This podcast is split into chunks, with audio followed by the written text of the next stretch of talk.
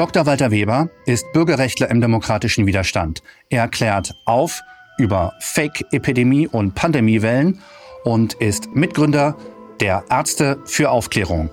In dieser neuen Folge von Apollut im Gespräch, zugeschaltet aus Hamburg.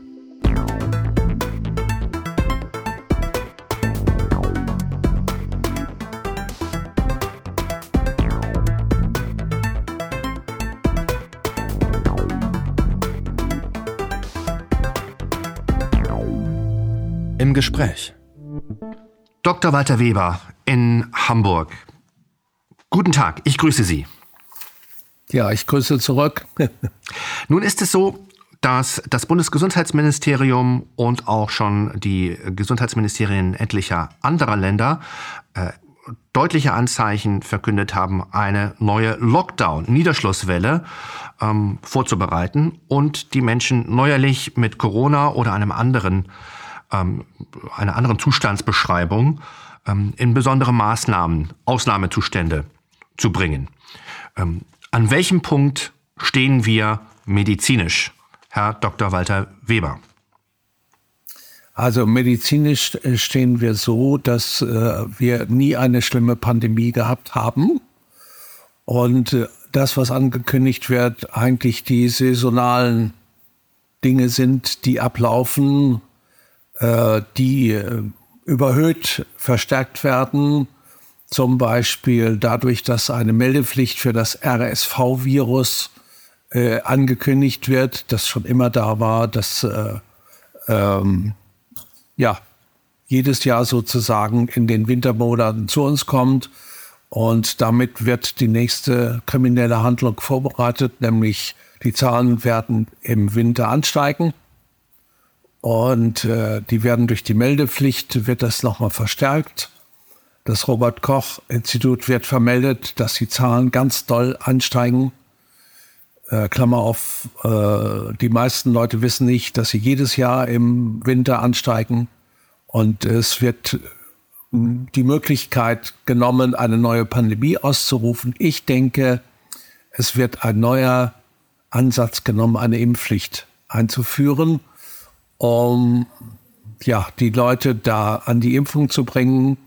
Äh, die Impfung hat ja zwei Seiten, die gesundheitliche Seite, die ähm, Gehorsamsseite, das ist die politische Seite und was alles so in den Impfungen beigemengt ist, wissen wir im Einzelfall gar nicht. Also es hat auch noch eine langfristige Kontrollseite über die Impfung. Wir haben ja vieles gehört, ähm, vieles, äh, wir wissen ja, dass viele Verschwörungstheorien sich später bewahrheitet haben.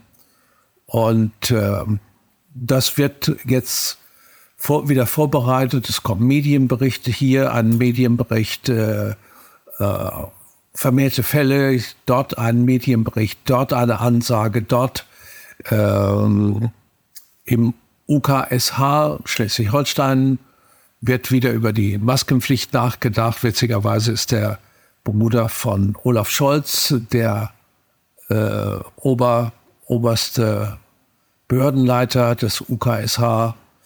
Und so wird schon so langsam wieder vorbereitet für die Maßnahmen, die dann gemacht werden. Wir alle wissen, äh, im Ausnahmezustand lässt sich besser regieren und lässt sich besser manche Sachen durchsetzen, die geplant sind.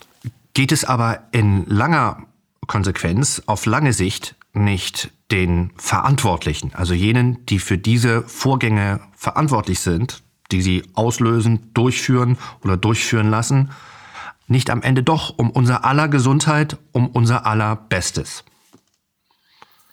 Also auf keinen Fall geht es um unsere Gesundheit, denn wenn es um unsere Gesundheit ginge, müsste man das Immunsystem stärken, äh, denn äh, evolutionär müssen wir mit den Infektionen, Viren, Bakterien, Parasiten, was weiß ich nicht was, äh, fertig werden. Und dafür sollte man sein Immunsystem auftrainieren. Äh, ich selbst zum Beispiel habe noch nie eine Grippe gehabt ähm, weil ich mein Immunsystem immer trainiert habe, indem ich mich keiner Infektion äh, sozusagen vermieden habe. Ich glaube, diese ganze Vermeidung auch dann mit den Masken und noch so weiter äh, verschlimmern. Die Anfälligkeit der Bevölkerung ist ja langfristig vorbereitet worden durch äh, alle Maßnahmen. Also ein Professor hier aus Hamburg hat mal nachgewiesen, alle Maßnahmen der Regierung, äh, ob das nun Lockdown, Abstand, äh, Masken, was weiß der nicht, was war, verschlechtern unsere Gesundheit.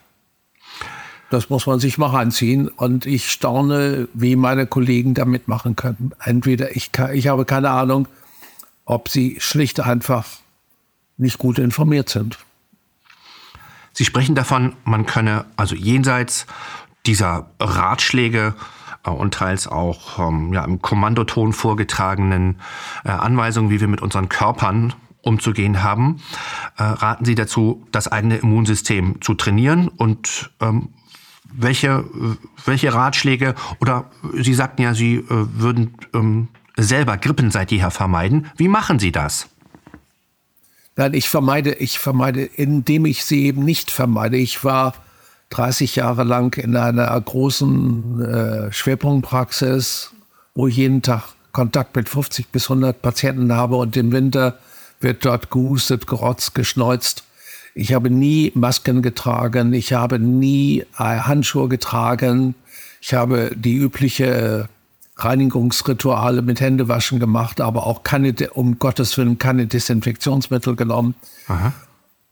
Und habe dadurch mein Immunsystem trainiert, so dass ich keine, ich habe alle zwei, drei Jahre mal eine Erkältung und das war's an Infektionskrankheiten. Ja, und ähm, das ist sozusagen durch Abhärtung möglich, indem, indem man sich sozusagen dem einfach aussetzt und es als etwas Natürliches begreift. Verstehe ich Sie da richtig?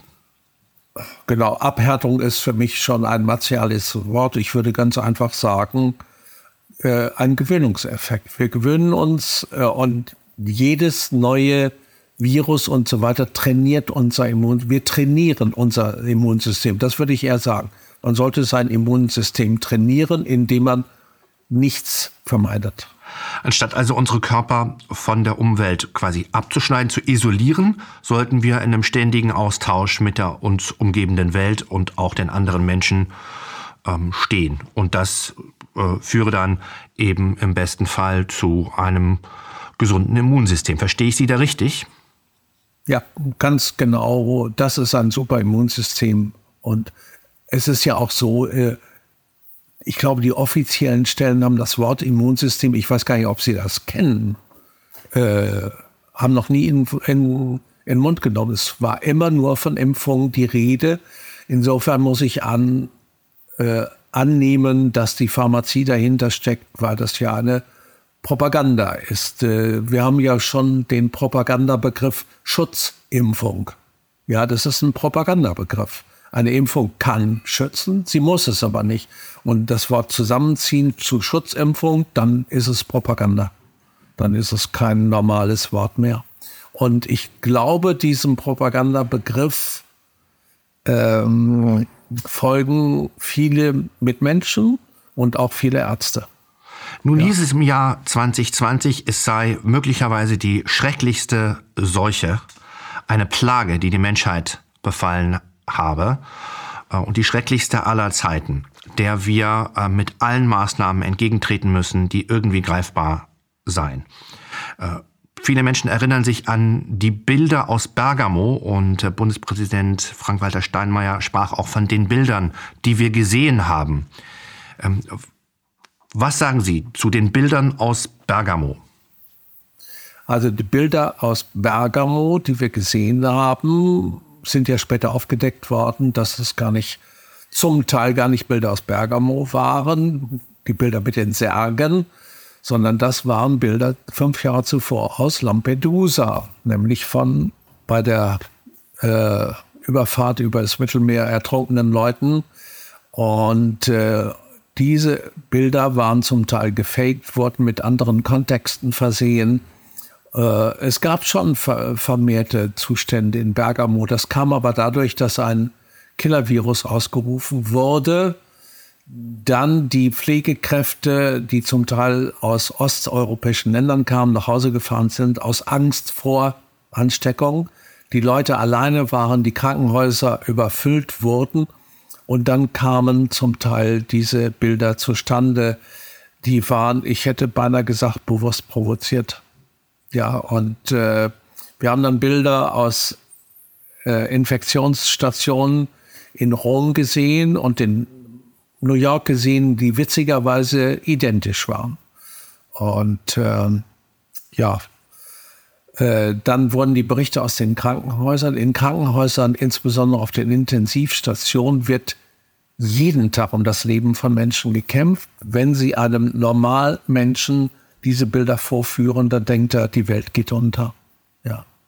Und so wurde es, so wurde es gemacht. Ich weiß von einem Kollegen, der rief uns in der Zeit, das war Mai 2020, rief er uns an. Der war in einem sogenannten Corona-Krankenhaus.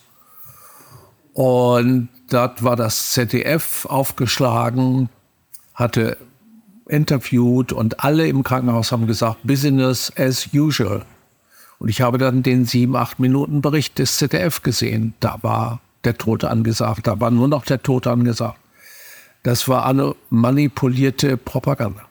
Der absolute Notstand mit aufgebauten Notzelten, Schleusensituationen, die Leute zu Hause eingesperrt, völlig verängstigt, ähm, jeden Moment mit dem Tod durch eine schwere, wenn nicht gar die schwerste Plage aller Zeiten äh, bedroht. Ähm, jeder Mensch wird sich daran erinnern und es wird wahrscheinlich auch noch ähm, täglich Thema sein, weltweit in den nächsten äh, 100 Jahren oder darüber hinaus im Leben aller Menschen, was da geschehen ist. Warum? Äh, wollen Regierungen einiger Länder, denn es ist ja auffällig, dass äh, diese Form des Seuchennotstandes etwa in der BRD ganz, im ganz großen Maßstab und ins Leben jedes einzelnen Menschen vordringend stattfindet, im benachbarten Polen allerdings kaum äh, wo ein einziger Lockdown durchgeführt wurde und man dann sah, naja gut, die schwerste Plage aller Zeiten kann es nun nicht sein und im Grunde das ganze Regime dann abebbte schon ab Mitte 2020. Wie kommt das zustande? In einem Land wird dieser Seuchennotstand durchexerziert bis zum geht nicht mehr. Äh, in einigen amerikanischen, US-amerikanischen Regionen, in anderen hingegen überhaupt nicht. Also auf jeden Fall äh, liegt die Vermutung nahe, dass hier eine Ideologie ausgerollt wird. Und diese Ideologie äh, hängt von den Leuten an, die sie ausrollen und die sie ausrollen lassen. Und äh, Deutschland scheint eine Führung zu haben, die das besonders benutzt. Äh, und äh, die Bevölkerung in Deutschland, ich kann nur annehmen, ist besonders ängstlich.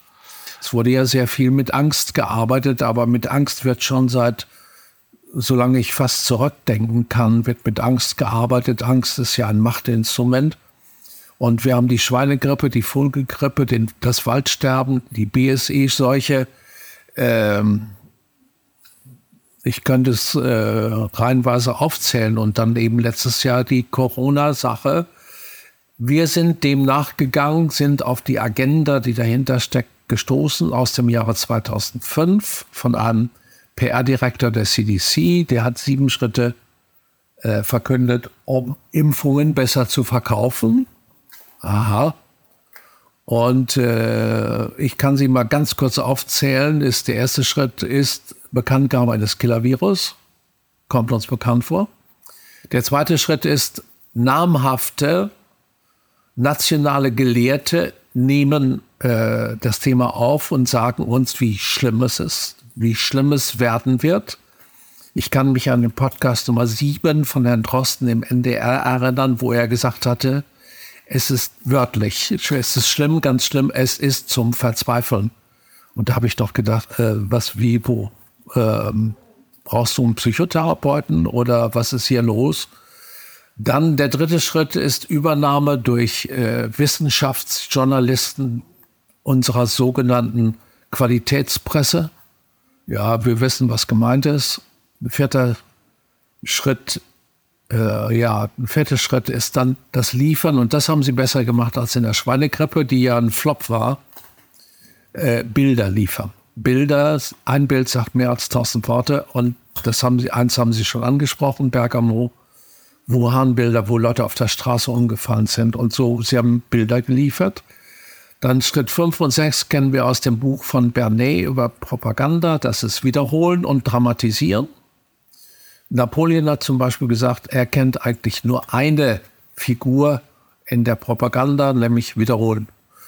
Und so haben wir es erlebt, drei Jahre lang. Das wurde täglich eine Lüge wiederholt. Und wenn Sie etwas wiederholen, wird es zum Schluss geglaubt. Und der siebte Schritt ist, voilà, das Auftreten des Weißen Ritters, die Impfung. Und genauso ist es abgelaufen innerhalb vom März 2020 bis Dezember 20, äh, bis Dezember 2020. Dann kam die Errettung und die Leute sind jubelnd in die Impfzentren gerannt und fühlten sich von der Pest befreit. Und es gab eine richtige Jubelstimmung in den Impfzentren. Und davon haben sich viele anstecken lassen und leider auch meine Kollegen. Äh, wie weit das Geld eine Rolle gespielt hat, keine Ahnung. Ähm, nur das Ganze war durchschaubar. Ich konnte es merken, dass die mediale Hysterie mit den tatsächlichen Zahlen überhaupt nicht übereinstimmte. Das Jahr 2020 ist ein Jahr der schlimmsten Pandemie aller Zeiten mit einer Untersterblichkeit. Ich äh, weiß nicht, ob die Definition einer Pandemie mit Untersterblichkeit verknüpft ist, äh, ob das dazugehört. Äh, und äh, ja, so ist, so ist das abgelaufen. Und wer ein bisschen wach war, äh, als das Wort Impfung im frühen Stadium fiel, wusste ich schon, worauf es hinausläuft. Und als Herr Drosten sagte, um die Situation zu beherrschen, müssen wir Regularien außer Kraft setzen, da habe ich gedacht, lieber Freund, dann wird sehr viel Mist passieren. Wenn Regularien bei der Medikamentenentwicklung ausgesetzt werden, da passiert nichts Gutes. Herr Dr. Walter Weber, Sie sind einer der führenden Aufklärer und gelten vielen in Deutschland auch äh, als Koryphäe dieser Aufklärungsbewegung und der mutigen, couragierten Experten, echter Experten, die zum Thema ähm, sprechen, um die Menschen dann wahrhaft aufzuklären, etwa wie Professor John Ioannidis, Professor Sücharit Bhakti, Dr. Wolfgang Wodak und eben Sie, Dr. Walter Weber. Sie haben äh, auch eine Aufklärungsorganisation gegründet, die Ärzte für Aufklärung mitgegründet. Und ähm, nun sollen wir offenbar neuerlich in ein solches Szenario gestoßen werden. Ähm, was sagen Sie, was sagen Ihre Mitstreiterinnen und Mitstreiter äh, von den Ärzten für Aufklärung für diese sich abzeichnende neue Kampagne? Ja, wir versuchen natürlich äh, die Sache rational anzugehen und nicht in irgendeine emotionale Situation zu verfallen. Und dazu gehört natürlich auch, dass wir, die wir uns mit diesen Bedingungen beschäftigen, uns nicht nur mit der Gesundheit beschäftigen können, sondern äh, auch mit den ganzen gesellschaftlichen Themen beschäftigen müssen, die damit zusammenhängen. Und hier ein Kollege von mir sprach von einem richtigen Krisengewitter, das äh, weltweit abläuft. Wir haben also eine Gesundheitskrise, sprechen wir ja drüber. Wir haben eine Migrationskrise, eine Energiekrise, eine Euro-Währungskrise, eine Bildungskrise, na und so weiter. Also man kommt nicht umhin, sich gesamtgesellschaftlich äh, damit zu beschäftigen, was ist. Aufklärung äh, tut Not. Und zu unserer Freude stellen wir fest, dass die Leute doch ein bisschen, bisschen was kapiert haben. Und in Umfragen sagen 70 Prozent, sie lassen sich nicht mehr impfen. 70 Prozent sagen das. Wie es dann ist, wenn wieder ein Killer-Virus auftaucht, der berühmte Killer-Virus, äh, weiß ich nicht. Aber das ist ja schon mal ein guter Erfolg.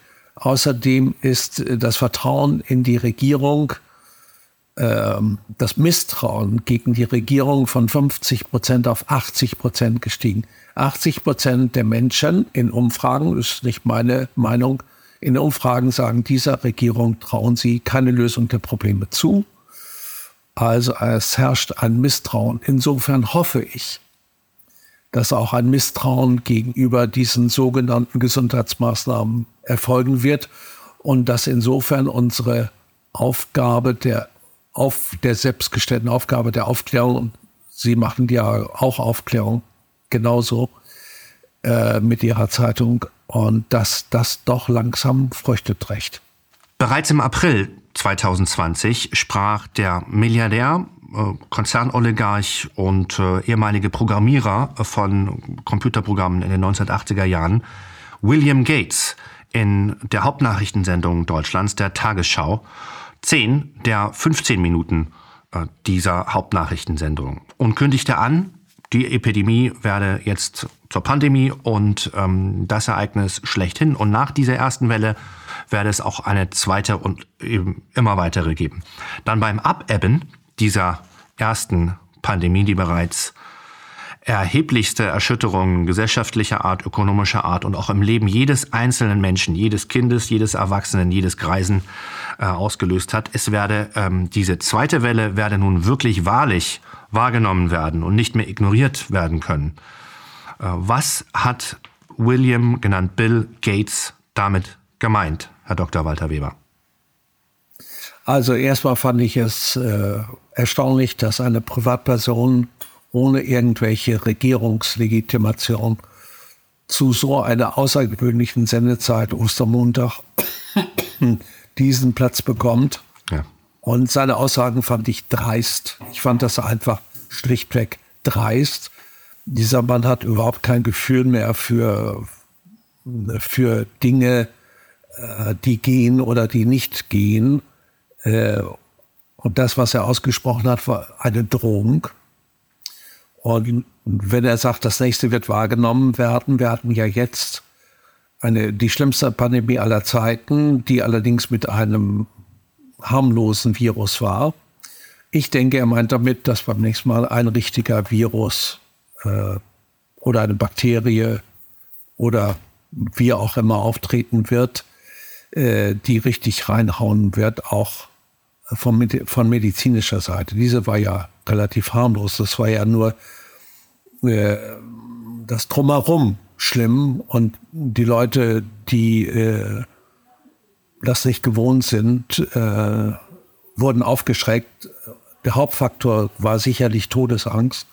Ein normaler Mensch ist nicht gewohnt, mit Todesangst umzugehen. Und wenn man ihn von jetzt auf nun mit Todesangst bedroht, dann reagiert er nicht unbedingt rational. Ähm, und so haben wir es gesehen, wie mit den Kindern umgegangen worden sind. Die Lehrer haben die Kinder angeschrien, setz eine Maske auf, du bringst mich um. Und all solche Sachen sind ausgelöst worden. Und der besagte äh, Mensch von der CDC, der Glenn Nowak, hat auch gesagt, man muss Impfungen verkaufen mit Angst, Panik und Einschüchterung. Und wenn wir an das BMI Papierdenken, das war mit Angst, Panik und Einschüchterung. Es ist genauso umgesetzt worden und die Leute haben so reagiert. Der gute Herr Jeden, ehemaliger Vizepräsident Pfizer, hat gesagt, es ist wie ein Schachspiel, das Ganze. Und der wird gewinnen, der die meisten Züge voraussagt. So ist es auch beim Schachwettbewerb. Und äh, die andere Seite hat einen Zug gemacht. Sie wusste genau, wie wir reagieren. Ja, äh, das muss durch ein Heer von Psychologen ab, abgeschätzt worden sein. Dann die Reaktion dann auf unsere Reaktion war dann wiederum zum Beispiel das Framing. Das Framing hat ja wunderbar gewirkt. Ja, wir sind ja alle geframed. Ja, als ähm, Nazi, Antisemiten, Schwobbler, Verschwörungstheoretiker und, und, und, und, und. Und das hat eine richtige Mauer des Verständnisses zwischen den Leuten aufgesetzt, weil sofort, wenn nur irgendwas in diese Richtung kam, wurde jede Auseinandersetzung abgeschlossen äh, damit, ach, du bist ein Corona-Leugner. Und damit muss man nicht mehr diskutieren. Das, damit ist ja alles klar. Und in diesen Phasen sind wir jetzt. Jetzt ist ein bisschen Ruhe. Jetzt kommt die nächste Phase. Und ähm, ja, so scheint es geplant zu sein. Äh, wir sind ja aufgeschreckt worden zunächst durch die gesundheitliche Sachen und haben dann gemerkt, dass immer mehr Agenden weltweit ablaufen. Äh, die Agenda der WHO, die Agenda der UN, die Agenda der NATO, die Agenda der USA, die Agenda des WEF, die, äh, die digitale Versklavung, die äh, geplant ist, indem man muss nur ID 2020 mit digitalem Geld äh, und äh, einem Impfpass zusammenfügen, dann haben sie die Leute ähm, ja an der Kandare. Wenn du nicht äh, gefügig bist, wird mal dein Geld abgeschaltet oder auch vielleicht mal deine Identität. Dann gibt es einen Anselm Lenz gar nicht. Ja, und wenn es einen Anselm Lenz gar nicht gibt, kann er nicht einkaufen, kann er nichts, kann er nichts, nicht wohnen, gar nichts. Und das alles äh, konnten wir aufdecken, ist in Planung. Ich möchte wissen, wie viel wir noch nicht aufgedeckt haben. Dieses Interesse teilen wir. Ähm, werden wir denn nicht in die bessere Welt geführt? Dass ähm, sozusagen Reformen notwendig äh, wurden, dass es ähm, die genannten Krisen ähm, gibt, also Bildungsprobleme, ähm, Entwicklungsprobleme, eine, eine völkerwanderungsartige Migrationsbewegung ähm, mit entsprechenden kulturellen Problemen dann in den Ankunftsländern, ähm, ökonomische Probleme aller Art, ähm, zunehmende Verelendung, gerade im Westen in den USA, aber auch teils in äh, Deutschland. Das ist also ein Strauß an, an Problemen gibt, ähm, das schreit doch nach einer ähm, das schrie doch bereits, nehmen wir das Jahr 2019, etwa auch die sinkende Lebenserwartung in den USA, also ein signifikantes äh, Momentum etwa kurz vor dem Ende der Sowjetunion, dass in, ab dem Jahr, ab den frühen 1980er Jahren die Lebenserwartung in der Sowjetunion sank und dann eben dieses Imperium, diese, dieses, dieser, dieses, dieser große Staatenverbund dann eben auch endete im Jahr 1992 schreit das denn nicht danach, dass man da jetzt eingreifen muss, dass sich sozusagen die mächtigsten und klügsten Menschen verschwören, um die Welt zu retten? Werden wir vielleicht nicht doch tatsächlich gerettet und in die bessere Welt geführt? Also ich kann äh, für diese provokante These ja. keine Indizien finden, ja. weil wir haben eine Umverteilung des Geldes von unten nach oben. Äh, die Impfkampagne einer sinnlosen, nutzlosen und vermutlich sogar schädlichen Impfung hat 500 Milliarden Euro in die Kassen der Pharmazie gespült. Äh, durch den Ukraine-Krieg wird äh, zurzeit äh, werden 100 Milliarden in die Kassen der Waffenhersteller gespült und jeder sagt, jede, jedes Euro für eine Waffe ist ein Euro weniger für ein Kind. Ja. Und wir werden nicht in eine bessere Welt geführt, wir werden in eine äh, geteilte Welt geführt, eine Welt der Elite. Ja, das Wort Elite lassen wir mal.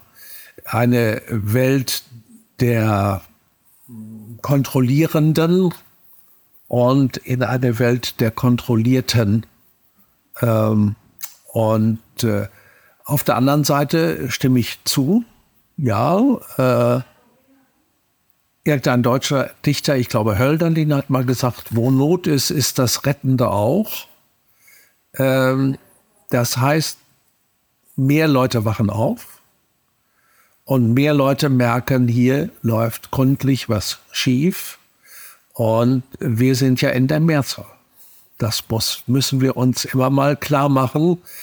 Äh, und ähm, wir haben ja diese Ideen schon mal in Gewerkschaften gehabt, ja.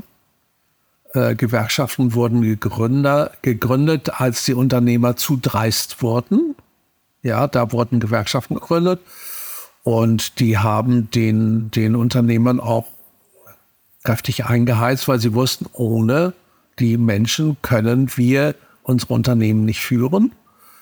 Und ich denke, in diese Richtung, das wachen mehr auf, mehr Widerstand, mehr äh, auch Ideen, wie, wie wir leben wollen. Ja, wir brauchen ja nicht nur, müssen ja nicht nur gegen irgendwas sein, sondern auch für irgendwas.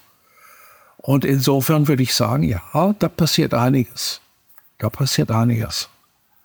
Das klingt nach äh, linken Thesen, die Sie hier verbreiten, Dr. Walter Weber, verleumdet als das äh, Gegenteil wie viele Ihrer Kolleginnen und Ko Kollegen, die sich um Aufklärung bemühen seit 2020, der Vorgänge, die ins Leben jedes einzelnen Menschen getreten sind, ähm, ungefragtermaßen und ganz offensichtlich gespickt ähm, und angetrieben von Lügen. Ähm, der Begriff des Corona-Leugners wäre also umzukehren. Es sind Corona-Lügner am Werk. Würden Sie dem zustimmen? Diese Leute sind Lügner und machen es zum großen Teil oder zumindest teils ganz bewusst? Also das äh, denke ich auch. Es gibt ja äh, das Buch von dem äh, Robert äh, Malone, ja, dem Erfinder der äh, mRNA-Technologie. Und der hat das Buch geschrieben, wie uns unsere Regierung belügt. Und hat das mal aufgelistet, wie, welche Lügen alle verbreitet wurden.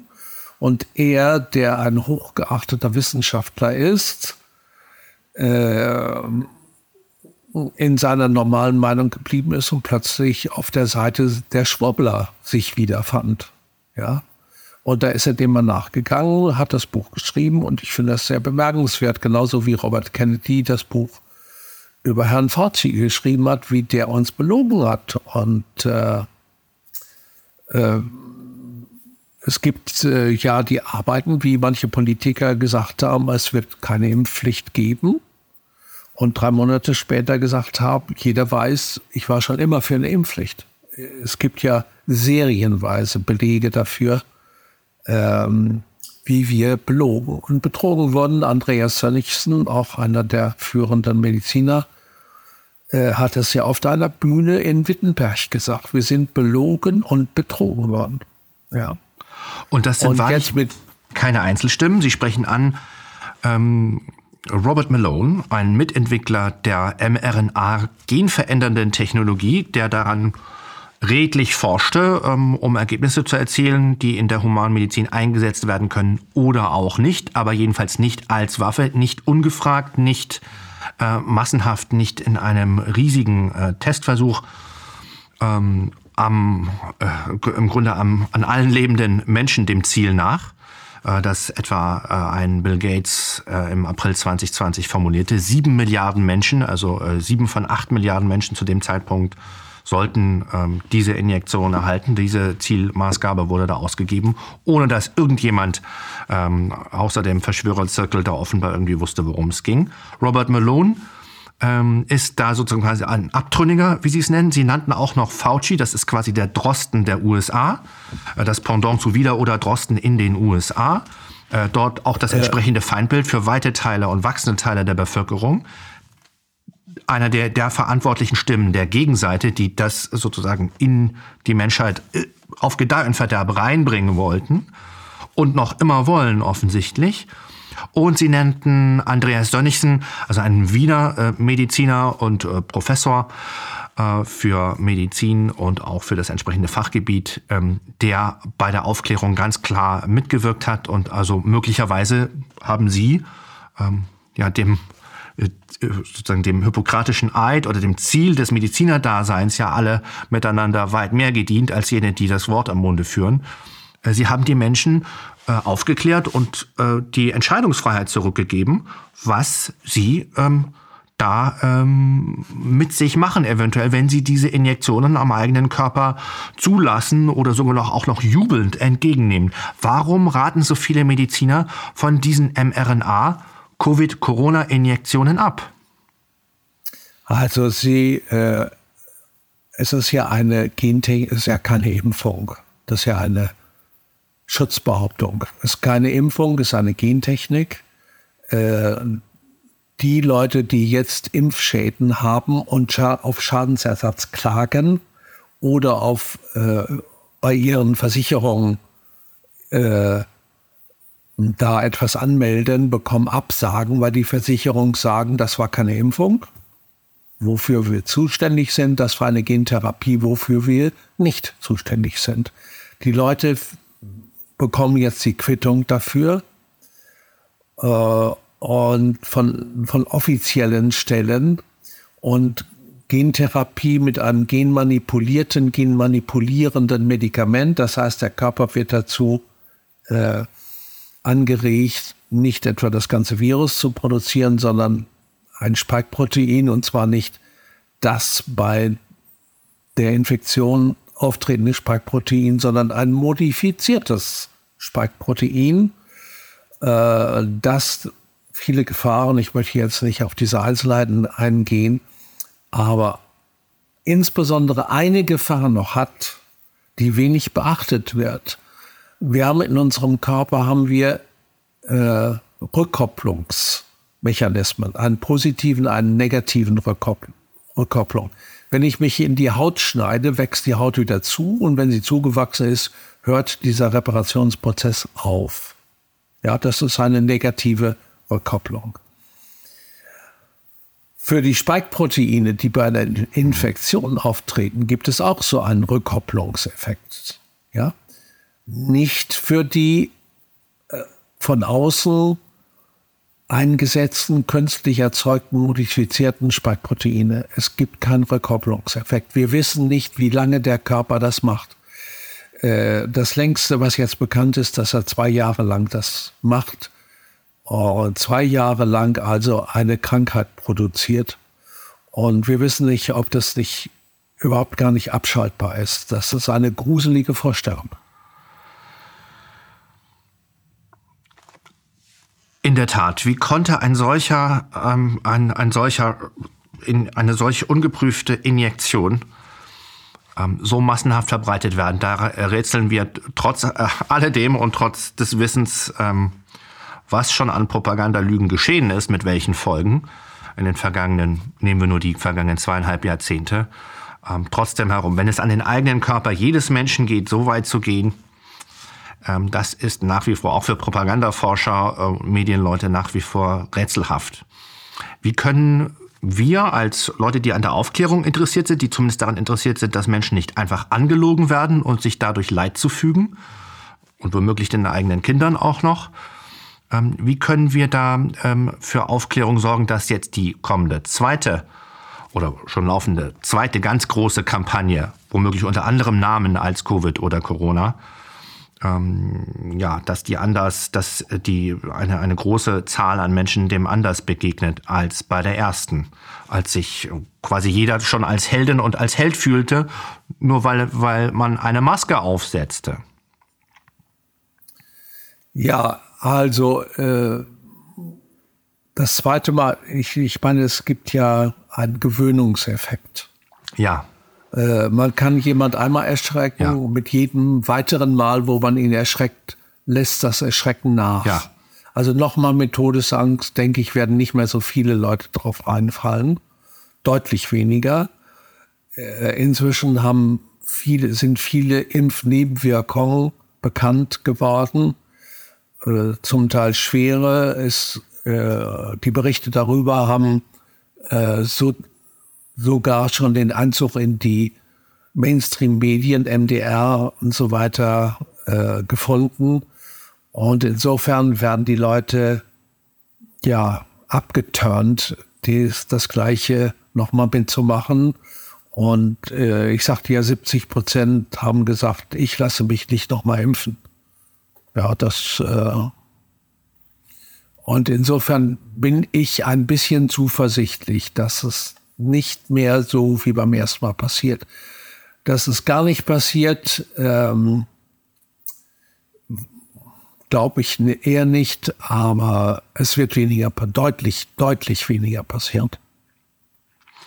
Nun deckt sich dieses Umbauprogramm, das Sie andeuteten, das abzielt auf Green Pass oder ID 2020, also eine digitalisierte und zentral quasi steuerbare Identität, die aufgewertet wird, abgewertet wird, nach dem Gusto im Grunde der, der Herrschenden, die sich auch keiner demokratischen Kontrolle mehr unterziehen wollen, wie sie bewerten.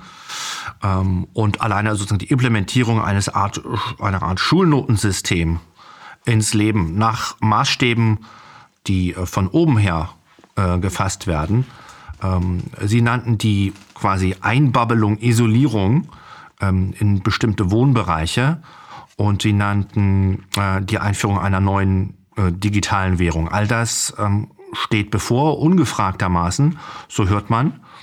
Äh, und so wird auch in den vergangenen Jahren immer wieder von Pro Protagonisten des Regimes durchscheinen gelassen. Man expliziert es also wie Christine Lagarde nicht etwa nur offen, die also fra sich fragte, ob man noch 300 Euro unkontrolliert lassen könne. Alle anderen Ausgaben, Einnahmen müssten also permanent kontrolliert werden. Es sei aber eventuell sogar auch gefährlich, nur diese 300 Euro im Monat oder ähnliches als ähm, unkontrollierte Ausgabe noch durchgehen zu lassen. Also so, wie man mit Bargeld agieren kann. Das ist nicht sozusagen unter dem ständigen Zugriff der Regierung des äh, Konzernoligarchenstaates, wie auch immer man das dann nennen will, der zentralen Einheit, die HAL 9000 oder was auch immer, die dann unser, unser Leben ähm, äh, selbstverständlich nur zu unserem Besten führt. Ähm, wie kann dem äh, begegnet werden? Äh, können wir das durch Wahlen verhindern?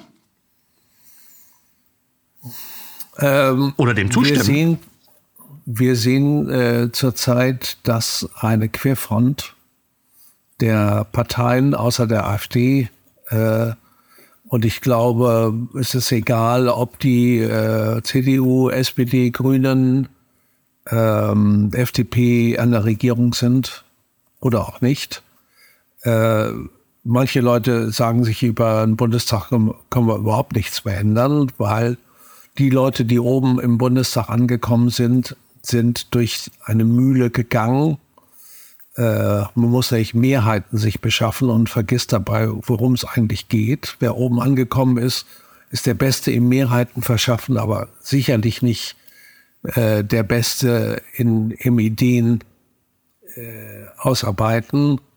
Und mh, gerade oben bräuchten wir kreative Querdenker und so, die werden vorher alle aussortiert. Die kommen oben äh, gar nicht mehr an. Äh, also insofern Vielleicht kann man etwas richten, indem man mehr, ein, mehr direkt äh, Mandate erzielt. Also dass Leute gar nicht mehr an Parteien äh, Disziplin gebunden sind, ja, sondern wir direkt gewählte Leute haben. Jetzt mit der digitalen Währung, äh, es gibt ja den Slogan, Bargeld ist Freiheit. Und äh, das heißt, wenn das Bargeld abgeschafft wird, ist ein Kontrollmechanismus mehr vorhanden, äh, um uns zu kontrollieren. Ich habe es ja vorhin schon gesagt. Alle Maßnahmen der äh, Leute, die diese ganzen Agenten betreiben, laufen auf Kontrolle hin. Alle. Äh, hier in Hamburg war gerade eine Veranstaltung der Grünen zur 15 Minuten City. Hört sich ja nett an. Innerhalb von 15 Minuten ist alles Wichtige zu erreichen. Bloß, dass damit es auch eine Grenze gibt und diese Grenze dann zugemacht wird und vielleicht nur mit einem Impfpass äh, komme ich an in meinen benachbarten äh, Ort oder in meinen benachbarten Stadtteil. Äh, das wissen die Leute nicht. Bei dieser Versammlung der Grünen waren wir mit 80, mit 80 Leuten, waren in der Mehrheit und haben die Versammlung gesprengt, haben den Leuten mal klar gemacht, was das eigentlich bedeutet. Und äh, die, die das ähm, propagiert haben, nämlich die Grünen und so weiter, mussten mit erleben, wie ihre Versammlung umfunktioniert wurde. Ja, das, äh, ich denke, das ist äh, eine gute Sache. Das Konzept der digitalen Smart City oder der 15-Minuten-Stadt äh, kursiert seit etwa anderthalb Jahrzehnten, äh, aber eher vor 2019, 2020 als unterschwelliger kulturwissenschaftlicher Diskurs. Da gibt es also verschiedene Konzepte, an denen wird gearbeitet in der einen oder in der anderen Form. Sie sagen nun, äh, diese digitale 15-Minuten-Stadt klingt sehr schön, ist aber im Grunde ein Freiluftgefängnis oder ein Ghetto. Es ist ein 15 Minuten Gefängnis, ja, ja. Genau. Und es wird dann, äh, die Leute, es wird dann, meinetwegen, sie müssen einen Impfpass haben, einen digitalen Impfpass, wohlgemerkt, um da überhaupt rauszukommen. Oder irgendwas anderes, keine Ahnung. äh, was man dann noch äh, einmachen kann. In Oxford wurde es ja versucht. Und soweit ich weiß, hat die Bevölkerung diesen Versuch vereitelt. Aber da bin ich nicht hundertprozentig informiert. Nun ist ja äh, das Argument derer, die sich nicht äh, auflehnen wollen, die sich nicht bürgerschaftlich engagieren wollen, die sich nicht bürgerrechtlich engagieren wollen oder gar widerständig, äh, akt aktivistisch formieren wollen. Ja, mag, das mag alles schon sein, aber ich habe nichts zu verbergen. Ähm, von mir kann im Grunde alles veröffentlicht werden. Ich bin unbescholten oder habe nur äh, kleinste äh, Mängel in, in meinem Verhalten, in meinem Leben. Ich brauche, ich brauche mir da keine Sorgen zu machen. Das ist das, äh, war schon das Argument etwa bei ähm, äh, Ausspionierungsprogrammen wie äh, PRISM, ähm, wie beim Netzwerkdurchsetzungsgesetz, wie beim, bei etlichen äh, sozusagen die Einführung des Fingerabdrucks in äh, den, den Personalausweis, den es äh, lange Zeit ja auch überhaupt nicht gab. Es können sich, glaube ich, viele Menschen gar nicht mehr vorstellen, dass es in, in England, ich glaube sogar bis in die 90er, überhaupt gar kein Personaldokument gab. Äh, es gab zwar den Reisepass, also für die Einreise in andere Länder, aber sozusagen im eigenen Land hat man einfach seinen eigenen Namen gesagt. Man ist da hingegangen, zum Beispiel in eine Bank, hat gesagt, möchte gerne ein Konto eröffnen. Ähm, das ist mein Name, da und da wohne ich. Und es gab kein Argument, äh, kein, kein äh, Dokument dazu, um sich irgendwie zu belegen. Man musste einander irgendwie glauben. Ähm, und ähm, es gab auch kein Argument dafür, ähm, das jetzt unbedingt verpflichtend einzuführen. Also diese Kontrollmaßnahmen werden immer drastischer äh, und das Vertrauen zwischen den Menschen immer weiter gesenkt, wobei als Gegenargument dann herhält, ich habe nichts zu verbergen. Warum ist das ein, ich nehme an, aus Ihrer Sicht schlechtes Argument? Also, äh, wenn der andere alles über mich weiß, äh, es kann ja benutzt werden, um Kaufverhalten zu bemerken. Das ist ja dann auch noch nicht, nicht mal so schlimm. Jeder erfährt heute, wenn ich bei äh, irgendeiner Möbelfirma äh, einen Sessel bestelle. Ab dem nächsten Tag bekomme ich lauter Möbelwerbung in meinen Computer. Da könnte man ja noch sagen, das ist doch hilfreich. Sie haben offenbar Bedarf Jetzt bekommen Sie Angebote. Jetzt bekomme ich Angebote und äh, äh, nur bei allen Sachen, ich meine, wir erleben das ja zurzeit, wir haben ein Regierungsnarrativ, ja, und äh, sobald ich mit dem nicht übereinstimme, wird der Staat, äh, kann der Staat äh, tätig werden. Ich habe es am eigenen Leibe erlebt. Ich stimme nicht überein in einigen Sachen, habe zwei Hausdurchsuchungen erlebt. Äh, alle Ärzte, die zum Beispiel Maskenatteste aufgeschrieben haben, haben Hausdurchsuchungen erlebt. Äh, ich meine, vom Gesetz her war das erlaubt. Dass Sie sprechen von Ärztinnen und Ärzten, die in Deutschland ähm, Atteste ausgeschrieben haben, etwa für Kinder, äh, für auch Erwachsene, die Schwierigkeiten haben, hatten und haben ähm, dieses Ding, äh, manche nennen es Kinderschändermaske, diese, die, also dieses ähm, äh, Teil da irgendwie aufzusetzen, in jeder Situation, ähm, ohne dass irgendein, ja, äh, ohne auch, man könnte sagen, dass sie es wollen oder verkraften können oder dass ähm, dass sie es gesundheitlich, auch äh, ob psychischer Art oder eben tatsächlich physisch-körperlicher Art, einfach äh, aushalten können, verkraften können. Es gibt da Atemleiden etc. Das haben etliche mutige Ärzte gemacht das, ähm, und haben äh, dafür, also diese entsprechende Bescheinigung auszustellen, dass Menschen das nicht tragen können.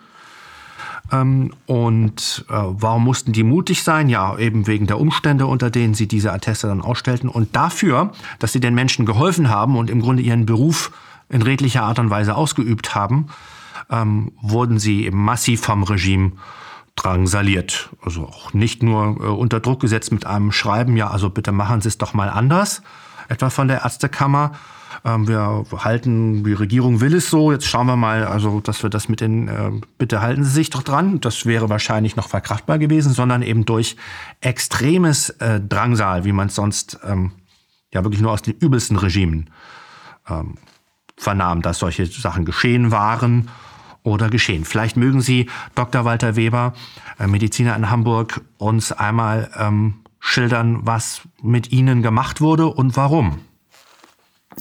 Ja, also ich habe den Maskenattester ausgestellt. Korrekt. Und zwar korrektes Ausstellen ist erstens, äh, ich brauche Kontakt mit dem Patienten. Zweitens, ich halte mich an die Berufsordnung. Dafür haben wir die Berufsordnung. Ja, dafür haben wir die Berufsordnung. Und daran habe ich mich immer gehalten. Insofern ist medizinisch nichts, äh, nichts zu wollen dabei. Ja? Ja. Und äh, äh, trotzdem wurde hier in Hamburg ja. vom LKA, Landeskriminalamt, eine Dienstanweisung an alle Polizeidienststellen gegeben, eine Liste von Ärzten, die Maskenatteste ausstellen und das Schreiben dazu, diese Ärzte haben Urkundenfälschung begangen. Und daraufhin ging eine Jagd der Polizisten nach unseren Attesten los. Die haben den Leuten die aus den Händen gerissen, haben den Leuten gesagt, äh, das ist eine Urkundenfälschung. Ein Polizist vor Ort erkennt das ja in zwei Sekunden, ist ja bekannt. Ne? Und äh, es ging eine richtige Jagd drauf. Ein vor Gericht hatte ein Polizeibeamter diese Aussage gemacht und wir kommen nicht an die Schreiben des LKA ran. Es wird bisher verhindert, dieses Schreiben des LKA äh, zu bekommen. Also, ich komme noch mal zurück auf diese Sache. Ähm, warum? Sie haben ja gesagt, ich habe doch nichts zu verbergen. Ich habe auch nichts zu verbergen. Dennoch merke ich, dass mit bestimmten Daten staatlicherseits ganz speziell umgegangen wird und sie gegen mich verwendet werden. Äh, bei meinen Hausdurchsuchungen wurde gesagt, der Patient kann ja nicht da gewesen sein, weil in ihrem Terminkalender keine Eintragung steht. Ja, äh, dass jemand anruft und ich sage, kommen Sie vorbei und ich keine Eintragung im Terminkalender mache, ja. Äh, außerdem die Dokumentation ist bei mir nicht zu finden, weil ich sie ja. nicht im Hause habe. Ja. Und sie haben gesagt, sie haben ja keine Dokumentation, also können sie es gar nicht gemacht haben. Äh, wir kennen ja aus dem Film oder dem Buch 1984 Gedankenkontrolle, die Kontrolle der Taten, dann schließlich die Gedankenkontrolle. Dann werden die Leute erzogen, dass sie noch das noch nicht mal mehr denken können. Und manchmal denke ich, auf diesem Weg sind wir.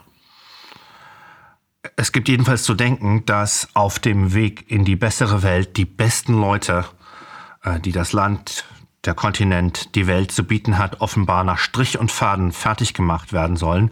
Eben jene Mediziner zum Beispiel, die sich tatsächlich um das leibliche und psychische, seelische Wohl äh, der Menschen, ihrer Patienten kümmern.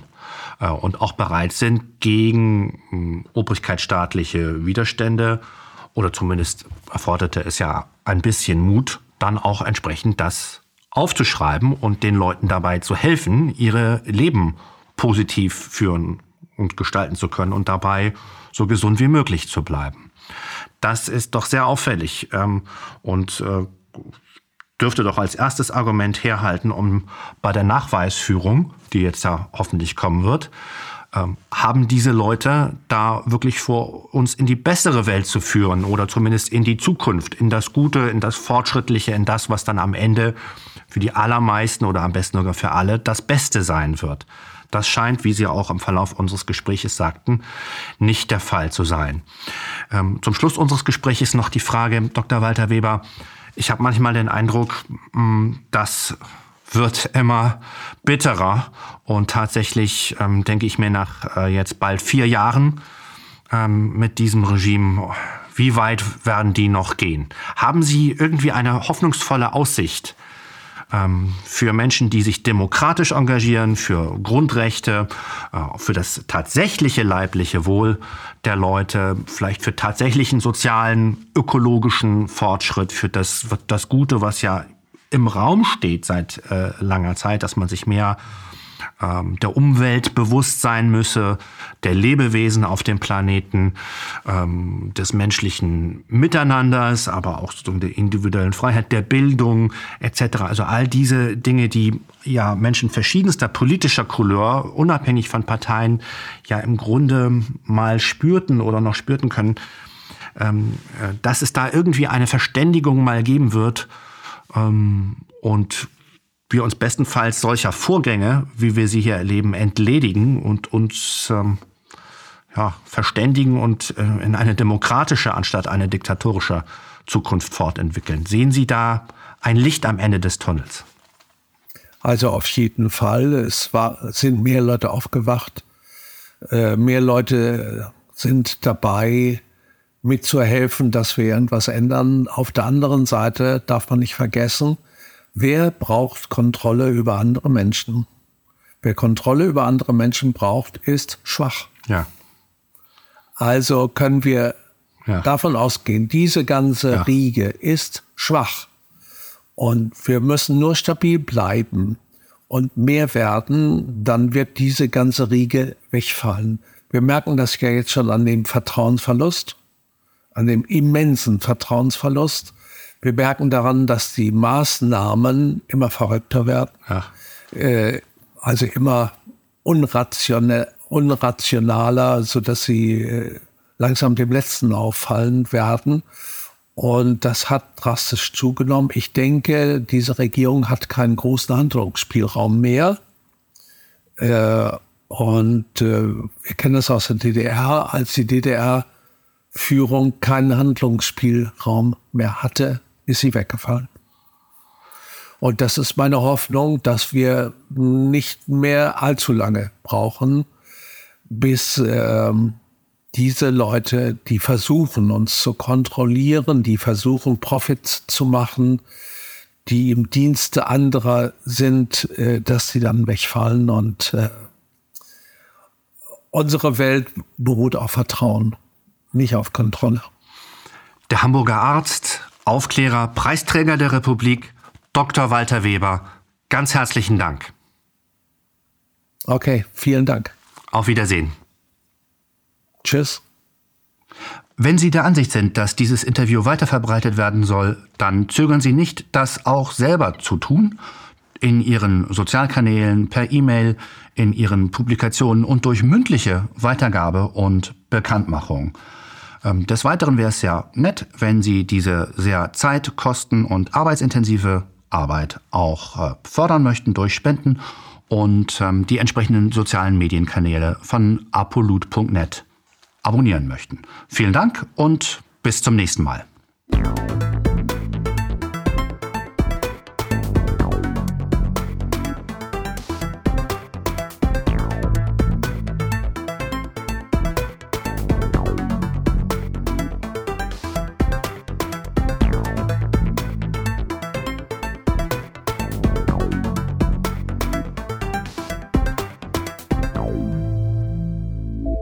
Danke, dass Sie Apolut eingeschaltet haben. Wir sind ein unabhängiges Presseportal. Uns geht es um Meinungsvielfalt, Toleranz und einen möglichst breiten Debattenraum, denn nur so funktioniert Demokratie. Unsere Arbeit ist technisch aufwendig und kostet Geld. Da Sie immer wieder hier sind, unterstützen Sie Apolut am effektivsten mit einem Dauerauftrag. Mehr Infos auf apolut.net/unterstützen. Apolut ist keine Einbahnstraße. Lassen Sie uns in Kontakt bleiben. Abonnieren Sie den Apolut Newsletter, so verpassen Sie nichts. Registrieren Sie sich auf apolut.net/newsletter. Natürlich gibt es Apolut auch als App. Einfach auf apolut.net/app runterladen und mobil auf dem Laufenden bleiben. Apolut. Das denke ich auch.